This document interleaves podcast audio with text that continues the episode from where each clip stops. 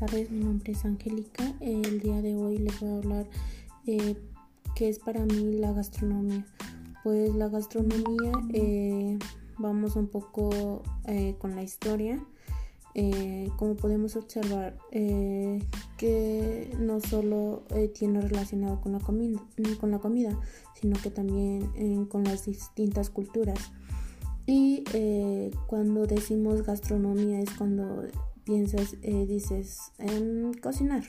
Pero no, no solo es cocinar, sino que tú creas tus propios platillos, eh, haces tus diseños de montaje, eh, como que vas innovando y, y, es muy bonito, ¿no? Porque es como que no solo es comer y no solo es cocinar, sino que vas recopilando em, información, igual un poco estudiar un poco lo que es la cultura, las costumbres y, ir como que adaptando todo eso eh, en tus platillos y, y pues sí, para mí, para mí eso es la gastronomía.